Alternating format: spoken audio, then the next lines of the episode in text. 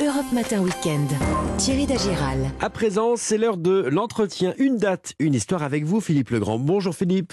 Bonjour Thierry, bonjour à tous. Ce matin, nous sommes avec Amélie Nothomb, auteur à succès, 30 romans aujourd'hui et déjà 100 manuscrits rédigés, des traductions dans le monde entier, des prix littéraires à foison, des chapeaux pour toutes les situations ou presque, la passion du Japon, des voyages, des rencontres, des imprévus, vous avez trouvé votre rythme de vie.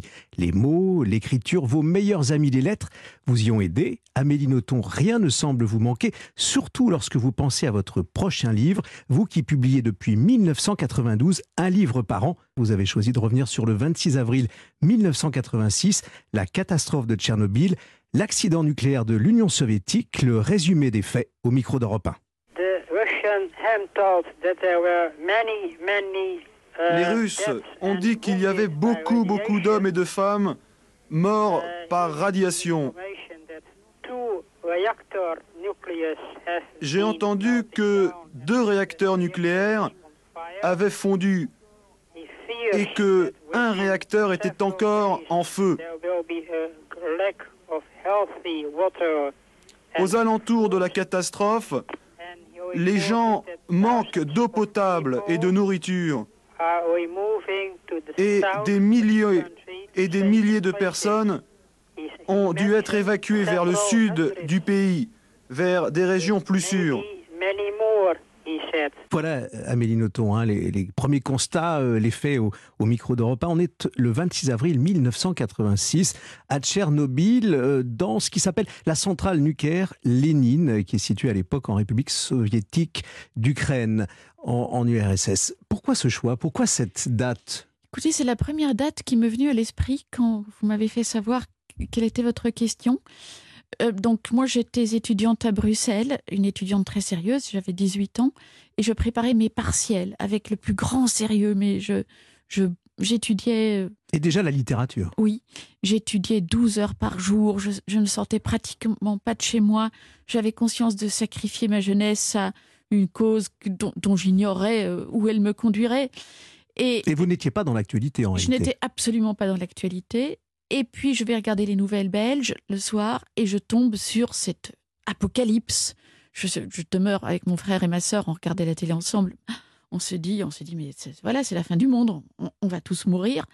Et puis euh, après, je retourne dans ma chambre pour continuer euh, à réviser euh, la philologie, et tout en me disant, mais est-ce que tu te rends compte que tu es en train de, de travailler 12 heures par jour à, à, étudier le, latin et le grec ancien, alors que de toute façon, tu vas mourir avant l'âge de 20 ans, puisque, puisque c'est la fin du monde.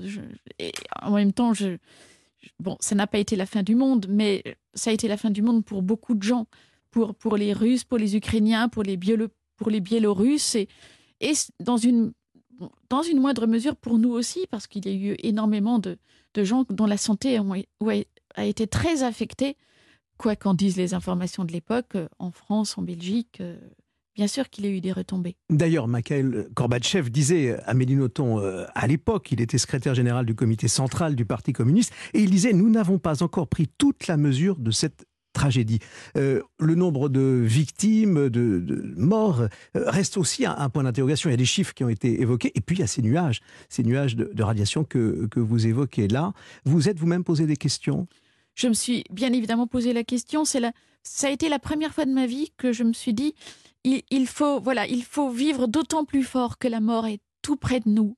Ça a été important dans ma vie de me dire ça. La mort est tout près de nous. Peut-être que tu es en train de respirer la mort.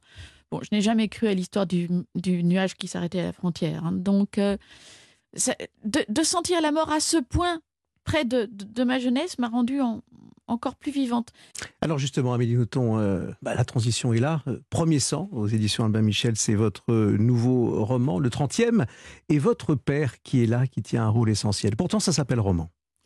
Ça s'appelle roman parce que tous les faits sont vrais, mais ce qui me faisait tragiquement défaut pour écrire ce livre et pour continuer à vivre, c'était de connaître les sentiments, les émotions de mon père. Mon père était un homme extrêmement pudique qui n'évoquait jamais ses émotions. Et diplomate. Ses, diplomate jusqu'au bout des ongles. Euh, pour qui évoquer ses émotions, surtout les émotions tristes, était tout simplement inconcevable.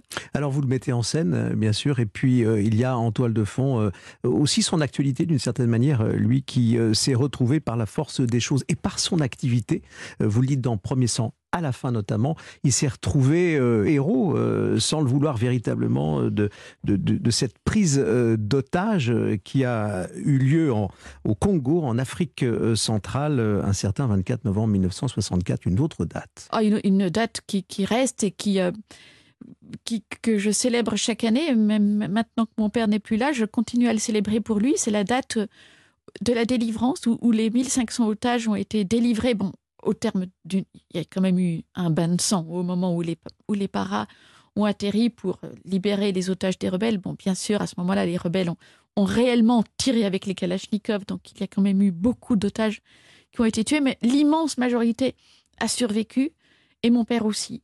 Et, c'est grâce à ça qu'il vous l'a raconté ensuite? Il vous a, il est rentré dans les détails. vous disiez qu'il était pudique, mais il est allé peut-être euh, dans, un témoignage pour euh, transmettre à ses enfants, à sa fille? Euh, non, il a écrit un livre sur cette expérience, une somme de 1000 pages. Mais là aussi, il raconte tous les faits et c'est passionnant. Et puis, si on veut se documenter sur la politique africaine dans les années 60, je pense que c'est une somme. Mais là encore, j'ai lu deux fois son livre dans lequel il raconte des scènes aussi terribles que son, propre peloton d'exécution. Deux fois, il s'est retrouvé devant le peloton d'exécution. J'ai lu la scène plusieurs fois et pas, pas une seule fois il n'évoque sa peur, euh, son, sentiment de désespoir, son, vertige. Il raconte ça comme un fait. Et provoquant en moi une terrible frustration, me disant mais papa, je veux savoir, je veux vraiment savoir ce que tu as éprouvé à ce moment-là. Et puisque tu ne me l'as pas dit de ton vivant, eh bien, je décide que la mort n'est pas une barrière infranchissable. Maintenant, je vais te donner ma vie, tu vas dire je, je vais dire je dans mon roman, et ce je, ce sera toi. Et tu vas enfin me dire les sentiments que tu ne m'avais pas dit pendant toutes ces années que nous avons vécues ensemble. Il y a beaucoup d'émotions. Euh, je vous disais, lorsqu'on a échangé euh, tous les deux, Amélie Nothomb, il y a de l'émotion et il y a de l'amour. Hein. On sent au fond euh, la, fille que sa fille que, que, vous êtes, hein, ce père Patrick Nothomb, diplomate tourné vers les autres et, vers le monde. Il est dans, dans, chacune de vos pages et il y a cette phrase un peu comme au fond une façon d'aborder la vie, peut-être dans sa bouche. C'est une phrase dans votre livre. Il ne faut jamais sous-estimer la rage de survivre, c'était aussi un homme de combat et la place du combat euh, qui a fait de lui ce, héros malgré lui, elle est, elle est essentielle, hein, cette, phrase-là. En plus, mon père brûlait d'être un héros. C'est ce qu'il aurait voulu être. Il aurait voulu être un homme de terrain, il voulait sauver des vies.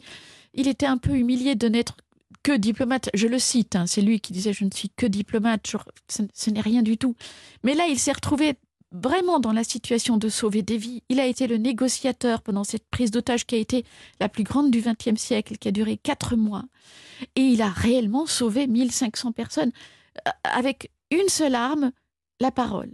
Il a été le, le de la, de la négociation avec les rebelles. Et cet homme délicat, féminin, qui s'évanouissait à la vue du sang, est devenu un, héros juste exceptionnel. Il était en première ligne, comme euh, vous le dites, euh, et toutes ces lignes, il faut les lire. Elles sont euh, dans votre nouveau roman Premier sang aux éditions Albin Michel. Merci Amélie Nothomb d'être venue sur Europe 1. À bientôt. Au revoir Amélie À bientôt. Au revoir Philippe. Et merci à vous Philippe Legrand. À demain avec Gérard Lenormand, 6h21 sur Europe 1.